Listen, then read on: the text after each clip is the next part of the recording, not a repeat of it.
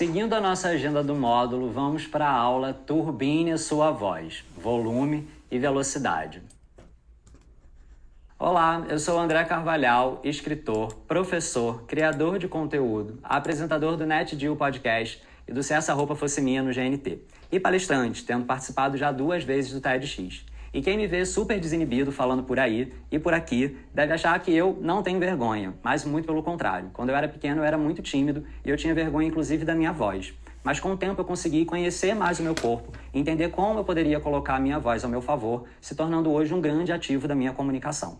E nessa aula eu vou compartilhar com você alguns dos meus principais aprendizados. Você já conhece seu tom de voz? Inicialmente, isso vai depender da constituição do seu corpo especificamente do tamanho do seu trato vocal, que vai da sua boca até a sua laringe. Mas existem alguns exercícios simples que podem auxiliar a aprimorar o nosso tom de voz. Por exemplo, você sabia que se você posicionar os seus lábios de forma diferente, você pode tornar a sua voz mais aguda ou mais grave? Se você falar mais em bico, por exemplo, semelhante a Marília Gabriela, de frente com a Gabi, a sua voz tende a ficar mais grave, mais imponente e isso pode passar uma certa distância para o interlocutor, se você assumir esse padrão preferencialmente. Use uma voz mais grave se você quiser transmitir uma comunicação mais formal, quando você precisar transmitir mais credibilidade. Agora, se você adotar um padrão semelhante ao da Xuxa, falando assim com um sorrisinho, a sua laringe tende consequentemente a se elevar e a sua voz fica mais agudinha, o que é ideal para falar com um público infantil. A voz aguda deve ser mais utilizada para comunicação informal, porque ela ajuda a transmitir alegria, entusiasmo, delicadeza. Agora atenção, se a sua voz é muito aguda e você não se enxerga nela, ou percebe que ela pode estar impactando na sua credibilidade, a busca por um profissional, um fonoaudiólogo, é bem recomendada. E além dessa recomendação super importante, temos mais uma dica muito especial para você. Melhor, um pulo do gato. Bocejo com ou sem sono antes de iniciar uma apresentação. Bocejar intencionalmente antes de falar vai abaixar a sua laringe, auxiliando a atingir os tons mais graves. Relaxa o seu trato vocal e a oxigenação provocada pode promover a tranquilidade do orador. Ah! E é dessa forma mesmo, bem exagerada, como quem passou a noite toda acordado pensando naquela apresentação do dia seguinte. Além do tom de voz, devemos conhecer também o volume da nossa voz, também conhecido como intensidade vocal. E como a sua voz varia em termos de volume, você tem ideia?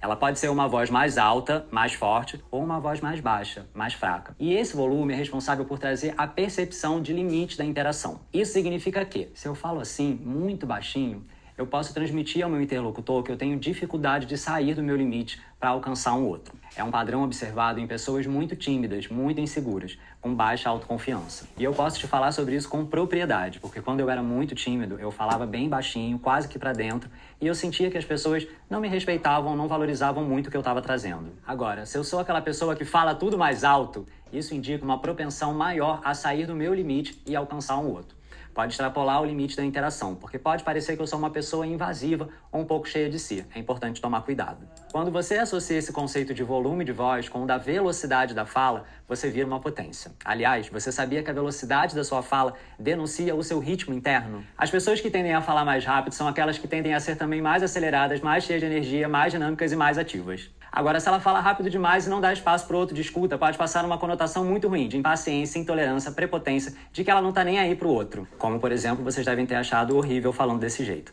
Agora, se eu falo devagar demais, eu passo a sensação de que eu sou mais metódico, reflexivo, e eu posso passar também um pouco de lentidão no meu pensamento, de ser prolixo ou de ter baixa assertividade. Com isso, chegamos à conclusão de que a nossa voz, intenção e situação devem estar muito bem alinhadas, assim como um bom produto que sempre estará alinhado com a sua embalagem. Então, lembre-se, como falamos é a embalagem e o que falamos é o produto. E os dois alinhados são sucesso absoluto. Ou seja, eu devo adaptar o meu tom de voz e a intensidade vocal ao conteúdo que eu estou transmitindo, ao sentimento que eu quero despertar na outra pessoa, ao perfil da audiência que está me ouvindo. Então, eu vou enfatizar mais uma vez: não adianta ter um conteúdo muito bom, relevante ou dados impactantes a energia que vem da voz precisa estar à altura do que a gente está comunicando. Então agora pega esse pulo do gato que vai te ajudar nessas adaptações. No momento mais importante do discurso, você aumentará o volume e falará mais devagar, para chamar atenção a esse ponto.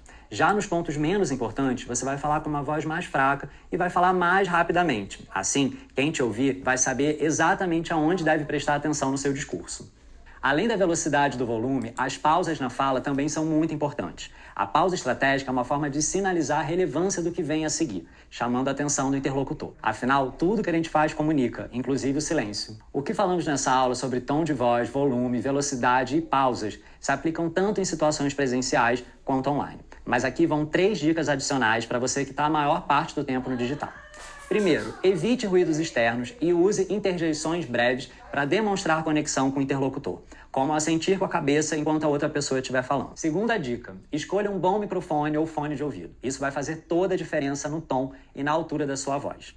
Terceira dica: em uma situação delicada, se não for possível encontro presencial, prefira o vídeo. Se isso não for possível, opte pelo telefone ou pelo áudio. Mas evite mensagens, textos e e-mails para tratar de conflitos. Nossa voz é um recurso poderoso na manifestação das nossas emoções. E por isso é importante que o ouvinte nos escute para nos expressarmos melhor e para demonstrarmos a nossa intenção real no diálogo. Agora, vamos colocar a mão na massa?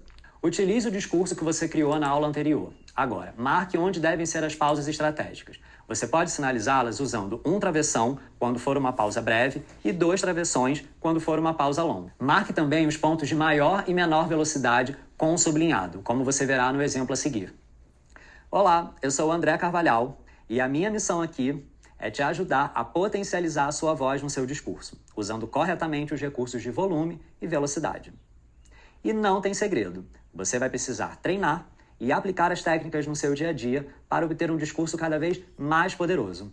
Eu espero que você esteja tão animado e animada quanto eu. Para finalizar, treine o seu discurso, lendo-o em voz alta. Ou você pode também gravar um áudio para ouvir o seu discurso, assim como as outras pessoas ouvirão. Bora nessa? E aí, como foi dar continuidade à criação do seu discurso potente? Eu acredito que ele deve estar ficando tão potente que eu resolvi trazer uma frase à altura da sua evolução. E como a estratégia é guardar o melhor para o final, essa frase servirá não só para fechar nossa aula com chave de ouro, mas ela também nos leva a uma excelente reflexão de tudo que a gente viu até aqui, até agora. Se você fala com um homem numa linguagem que ele compreende, isso entra na cabeça dele. Agora, se você fala com ele em sua própria linguagem, você atinge o seu coração. Essa frase maravilhosa é super importante para mim e é do Nelson Mandela. Bom, eu termino por aqui. Gostaria de agradecer pela oportunidade de poder ter relembrado tudo isso, que, como eu disse no início, é muito importante para mim também. E eu espero que você receba com os olhos, a cabeça e o coração aberto. Que você siga firme e forte nessa trilha, fazendo os exercícios, acompanhando as aulas e que você possa ter com isso um discurso realmente cada vez mais potente e verdadeiro. Até mais!